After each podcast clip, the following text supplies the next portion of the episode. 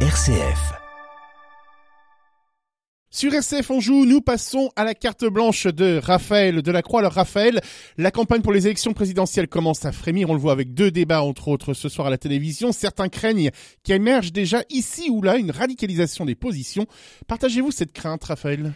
Alors avant de savoir, David, s'il faut craindre ce phénomène, peut-être faut-il se demander d'abord si cette radicalisation est avérée. Et avant de savoir s'il est avéré, essayer de comprendre ce que ça veut dire qu'une position radicale. En tout cas, aujourd'hui, le mot radical est connoté négativement, évidemment. Il est rangé dans la catégorie de l'extrémisme, donc celle de l'excès. Or, comme le dirait Talleyrand, tout ce qui est excessif est insignifiant. Ainsi, on considère d'emblée que tout ce qui est radical est dangereux, mauvais, à bannir.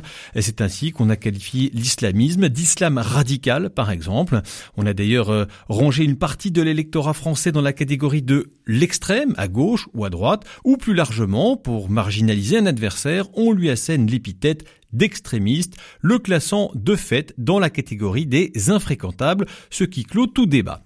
Alors une acception plus positive du terme pourrait plutôt signifier qu'une position radicale est une position claire, nette, tranché, assumé, sans compromission et sans tiédeur. Un radical serait en somme un courageux qui assumerait ses positions. Alors quel que soit le sens qu'on donne au mot radical, on pourrait tout de même se mettre d'accord sur le fait que oui, ce débat euh, à l'occasion des, des élections présidentielles s'annonce sans doute plus tranché. On le voit bien sûr du côté de Le Pen ou de Mélenchon, et là, il n'y a pas de surprise, mais on le voit aussi du côté euh, des écologistes, hein, chez qui le mot radical est de plus en plus assumé. On le voit dans la position d'Éric Zemmour, qui, candidat ou non, semble pousser les autres candidats à clarifier leur position en se situant pour ou contre les siennes. Bref, oui David, on sent les positions se radicaliser. Alors faut-il le déplorer? Cela atrophie-t-il le débat politique, Raphaël? Eh bien tout dépend si cela nourrit le débat d'idées, voire le clarifie.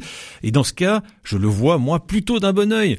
Les positions excessives et butées, c'est vrai, nuisent au dialogue, mais les ni oui ni non, la tiédeur et la guimauve ne le nourrissent pas plus. nous nous sommes pendant des décennies, des décennies pardon, contentés de discours et d'actions politiques qui se sont souvent caractérisés par des manques de courage, des manques de vision, des manques d'enracinement. Les digues sur les questions sociétales ont cédé les unes après les autres au nom du progrès, au nom du sens de l'histoire ou du rejet d'un excès de radicalité.